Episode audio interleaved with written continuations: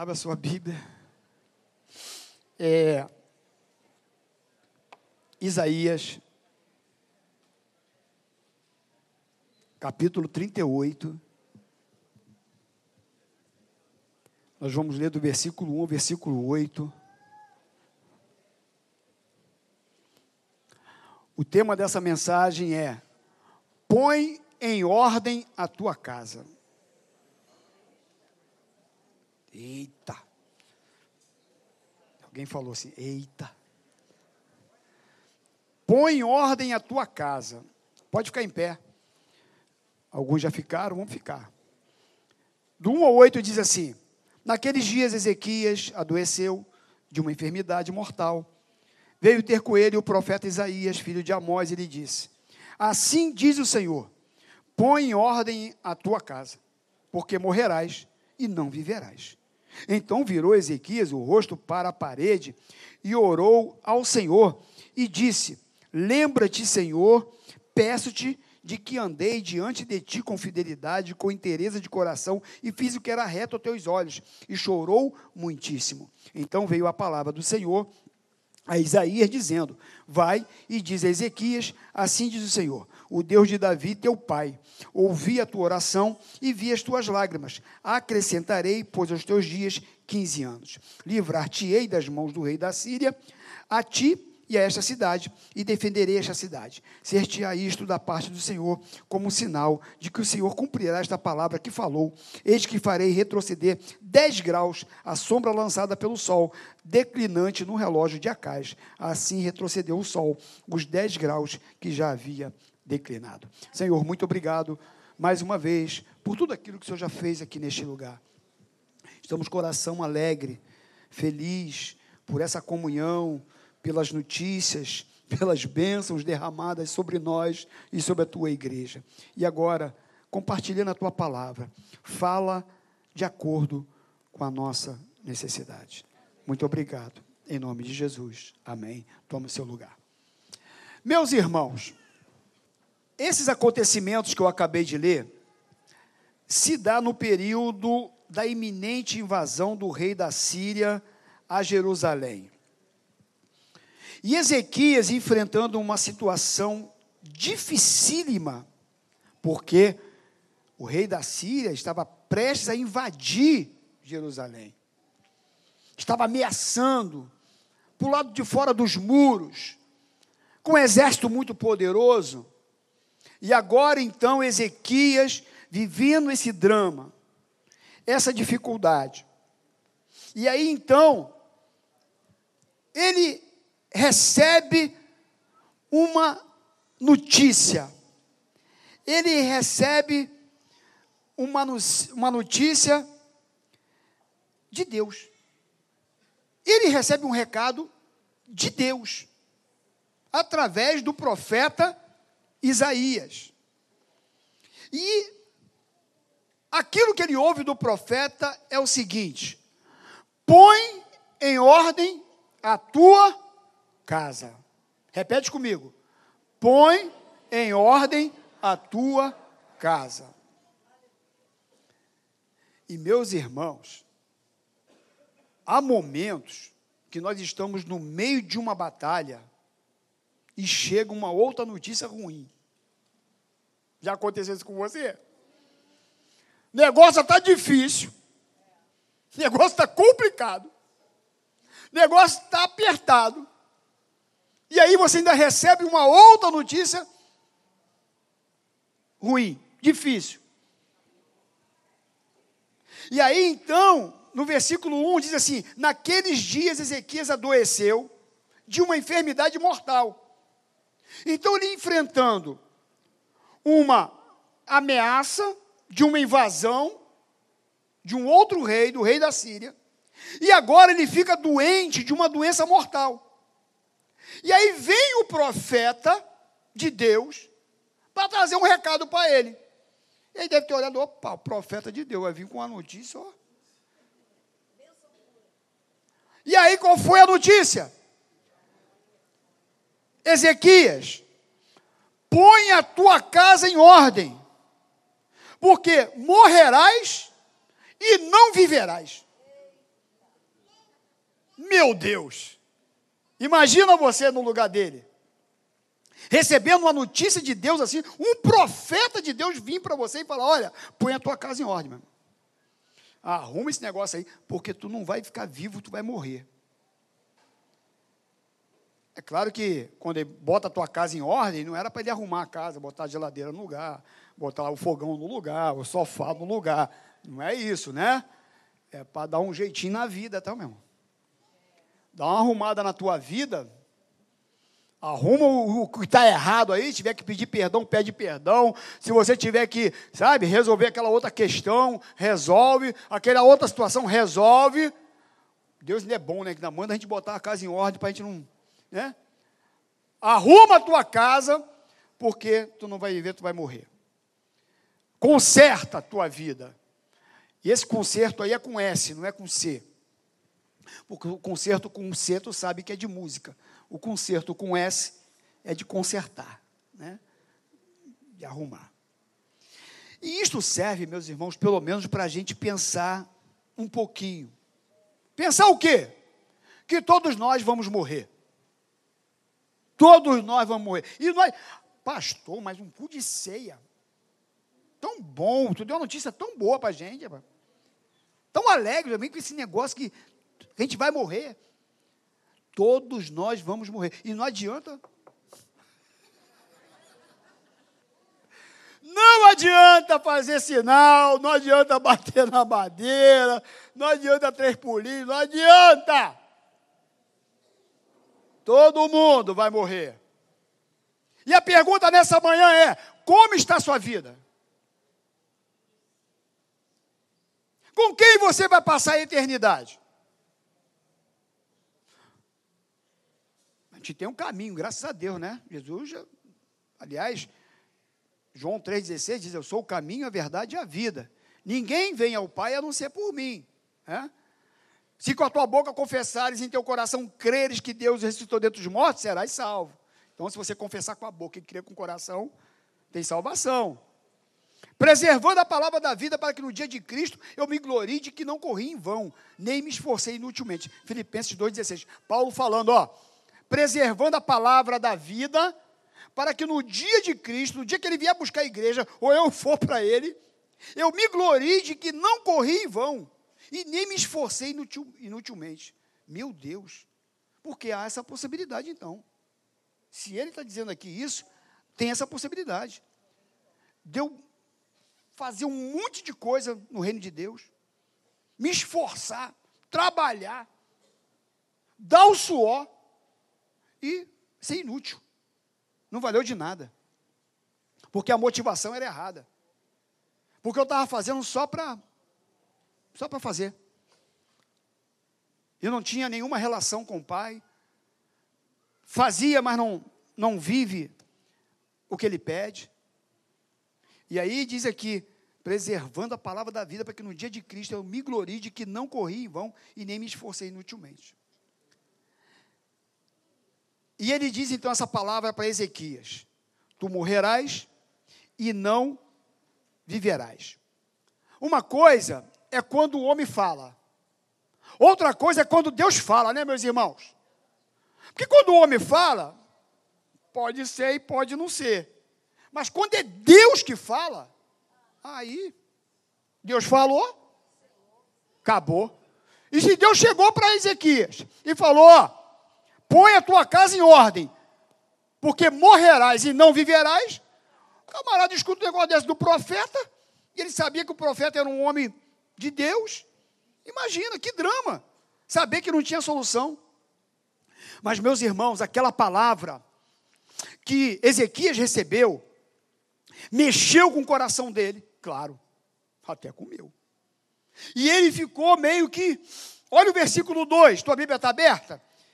Olha o seguinte: diz assim: Então virou Ezequias o rosto para a parede e orou ao Senhor. Então, meus irmãos, quando Ezequias recebe aquela notícia, que ele iria morrer, que não ia viver, uma palavra de Deus, ele vira o rosto para a parede, um, eu acredito que um virar de rosto, sabe, como que entregando as suas vantagens, a sua patente, os seus méritos. Coisas que talvez eles estimassem muito por ser um rei, um cara poderoso, um cara que, sabe, é, ele mandava numa nação, quantas riquezas. E ele olha agora com tudo aquilo que muitas vezes, meus irmãos, poder, dinheiro, nada disso compra saúde, por exemplo. Plano de saúde, muitas vezes não serve para nada. Eu fico imaginando aquele rei agora, diante daquela palavra, como que estava o seu coração, com a incapacidade de curar-se a si mesmo. Um rei reconhecendo que havia um rei superior. Um rei com R minúsculo, ouvindo a palavra de um rei com R maiúsculo. Hum. Entendendo, olha, eu não sou nada. O meu dinheiro não serve para nada. A minha patente não serve para nada. O meu dinheiro não serve para nada. Mas, meus irmãos, o lindo é que a gente serve um Deus tão bom, um Deus de amor, sabia? Um Deus de misericórdia. Porque já era para a gente ter sucumbido há muito tempo e a gente, sabe, Deus sempre né, olha com, com um olhar. Quando a gente se humilha, quando a gente se coloca diante dele com coração verdadeiro, com coração íntegro, não com, sabe, com formalidade, com aparência, sabe, aquela oraçãozinha já, mas quando você vai com coração verdadeiro, é, com coração quebrantado. Segunda Crônica 7,14 tem um versículo que você conhece, e eu gosto muito dizer assim, se meu povo que se chama pelo meu nome. Primeira coisa que ele fala é o quê? Se se humilhar, orar e me buscar e se converter dos seus maus caminhos, vírgula, então eu ouvirei dos céus, perdoarei os seus pecados e sararei a sua terra. Por isso, a importância de eu chegar diante de Deus com a minha casa arrumada, sabe? Porque Ezequias, ele se apresenta diante de Deus, olha o versículo 3. Olha o que, que ele disse aqui. E disse, ele falando para o Senhor: Lembra-te, Senhor, peço-te que andei diante de ti com fidelidade com inteireza de coração, e fiz o que era reto aos teus olhos, e chorou muitíssimo. Ezequias, meus irmãos, se você for lá em 2 Crônicas, o tempo não me dá oportunidade de ir lá, do versículo, capítulo 29, do versículo 1, versículo 11, quando o povo estava em apostasia, os reis anteriores, o seu próprio pai, sabe, tinha levado a nação toda a abandonar Deus, e ele toma uma decisão, e ele diz, logo no começo do seu reinado, que a primeira coisa que ele ia fazer era abrir a porta do templo, era acender as luzes do templo, era levar adoração por o templo, ele restaurou a música, os levitas, os sacerdotes, ele tomou uma decisão, sabe, de, de santificação de todo o povo, ele fez um avivamento naquela época.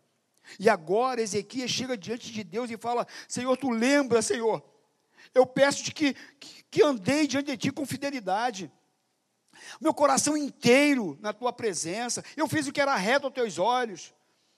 E aí eu fiquei pensando sobre isso, sabe, meus irmãos, será que eu posso chegar diante de Deus? Hoje, será que eu posso chegar diante de Deus e falar para Deus: Deus, olha a minha vida, olha como que eu tenho vivido diante de Ti, olha as minhas atitudes, Olha o meu comportamento. Olha como que eu tenho me relacionado com o próximo. Olha como que eu tenho amado o próximo. Olha como que eu tenho feito com o carente. Olha como que eu tenho sido fiel a ti. Olha como que eu tenho vivido a sua palavra. Olha como que eu tenho tratado a minha esposa. Olha como que eu tenho tratado meus filhos. Olha, olha como eu me relaciono com, com o dinheiro. Olha, Senhor, para mim, olha para o meu coração. Veja como é que eu, que eu sou diante de Ti, Senhor. Será que nós aqui nessa manhã, estou me incluindo, tá, meus irmãos? Eu, nós podemos chegar diante de Deus, falar isso para Ele. É, olha, sou, sou sabe da inteireza do meu coração. Porque é perigo. Outro dia eu ouvi um, uma pessoa falando assim para mim: Deus conhece meu coração. Eu falei: conhece, mano? Está enrolado, hein?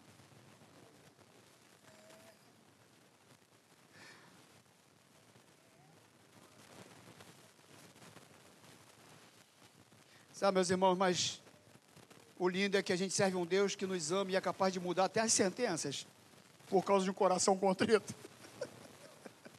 Ele muda. Deus mudou de opinião? Claro que não. Ele não é um Deus indeciso, a gente sabe disso. Ele apenas ouviu a oração do rei e não desprezou a atitude do seu coração contrito. E a gente olha para o Criador, né, para esse Deus todo-poderoso, Deus soberano, mas ele, ele pode mudar uma sentença sim. Até porque ele pode até mudar uma sentença, mas ele não, não muda os seus propósitos. Ele sabe sempre o que faz.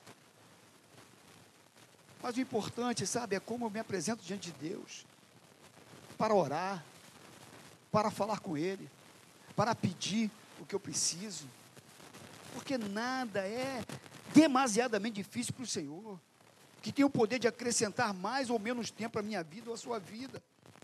Jesus também mudou de opinião a respeito do apóstolo Pedro, que negou ele três vezes.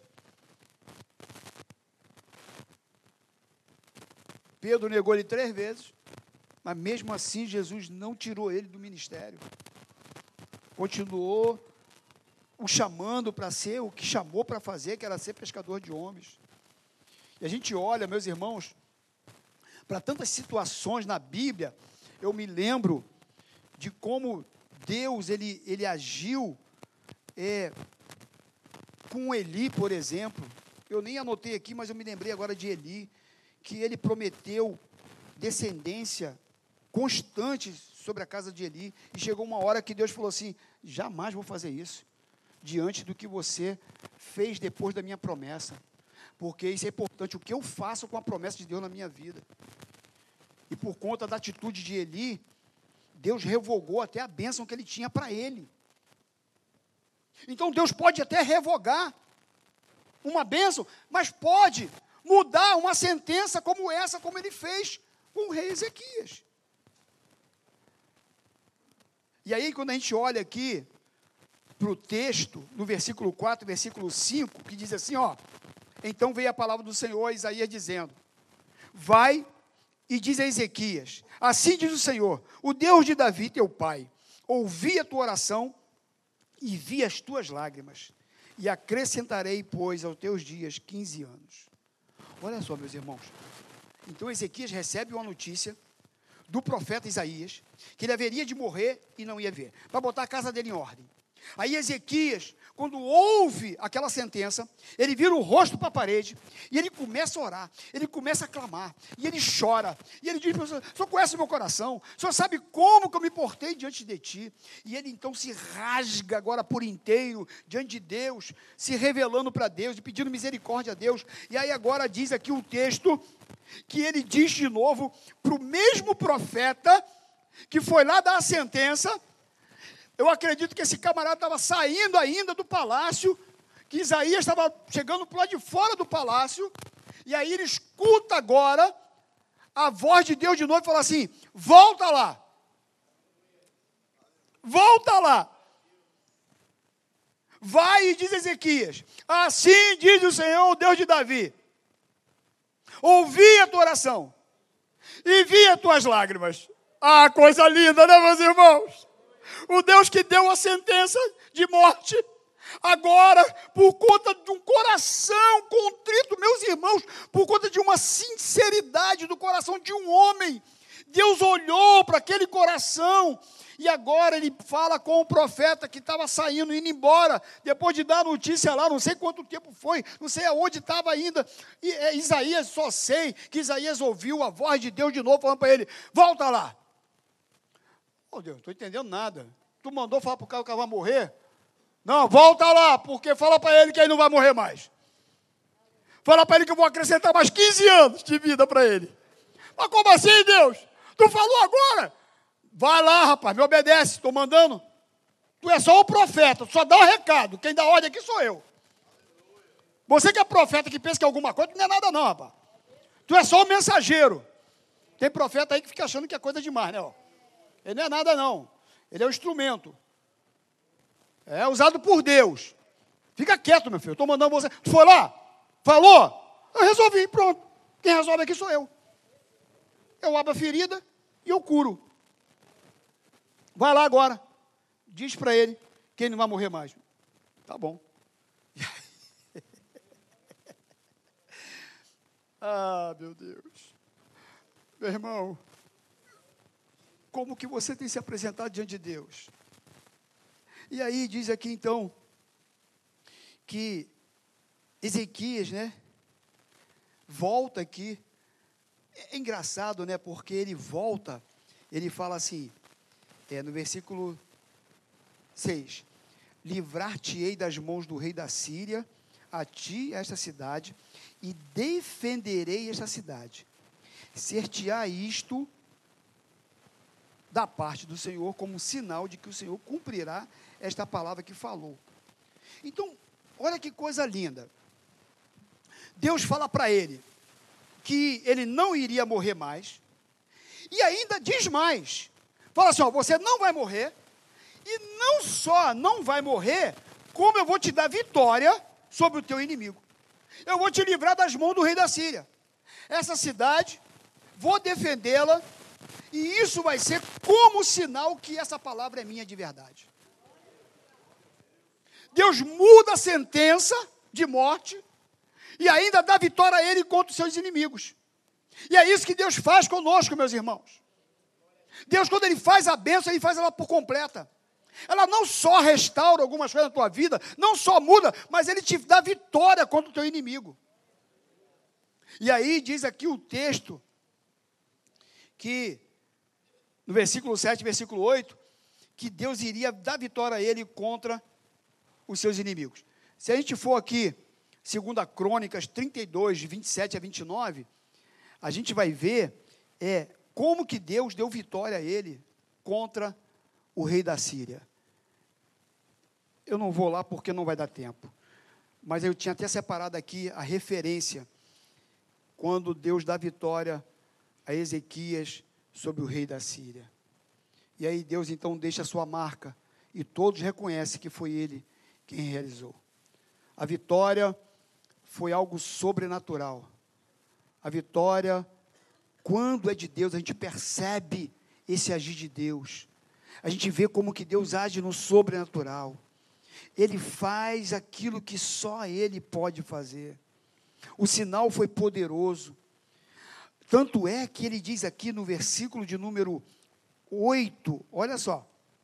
Eis que farei retroceder 10 graus a sombra lançada pelo sol declinante no relógio de Acais. Assim retrocedeu o sol os 10 graus que já havia declinado. Então, Deus diz para ele assim: para você ter a, certeza que foi eu que fiz, eu vou declinar o sol do relógio de Acais 10 graus. Eu vou mudar o tempo para te mostrar que foi eu que fiz. E esse sinal foi algo, algo assim sobrenatural, algo poderoso. Correspondia à rotação da Terra sobre seu eixo.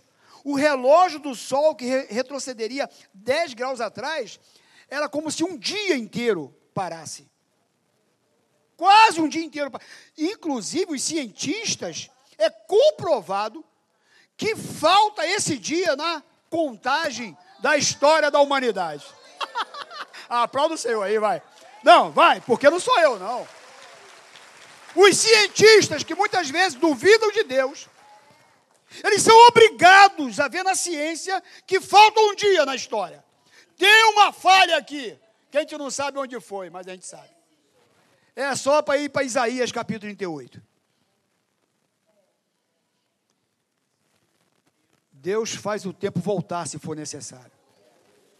Deus faz morto ressuscitar se for necessário.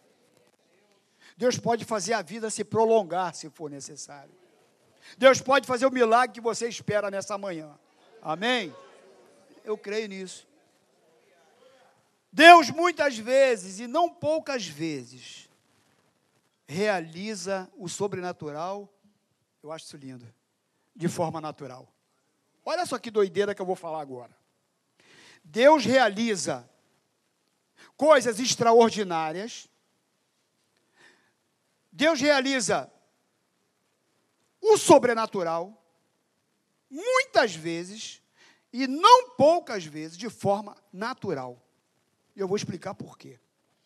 Vamos para o versículo 21, que eu vou adiantar o processo. Ora, Isaías dissera: Tome-se uma pasta de figo e ponha-se como emplasto sobre a úlcera, e ele recuperará a saúde. Olha só, meus irmãos, Deus podia pegar e falar assim: você não vai morrer, você vai viver, e essa doença mortal eu vou curar. Está curado. Pronto, acabou. Está curado. E fim de papo. Não. Sabe o que Deus fez? Deus fez o seguinte: Isaías, vai lá falar para ele que ele não vai morrer mais e que ele vai viver. Porque eu vi a oração dele, eu vi o choro dele, eu vi o coração sincero dele, e eu vou abençoar ele. Mas fala o seguinte, Isaías, fala com ele. Eu fico pensando Deus falando isso. Fala com ele, Zé, vai pegar um pouquinho de figo, fazer uma pasta. Pega o emplasto desse remedinho de folha de figo, manda ele colocar em cima da doença dele, para ele ficar bom, para ele ficar curado.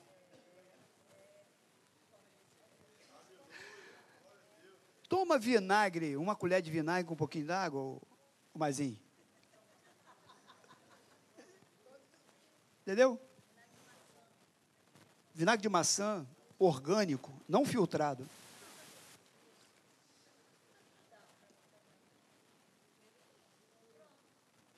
Deus usa o comprimido. Deus usa o remedinho. Deus faz do jeito que Ele quer.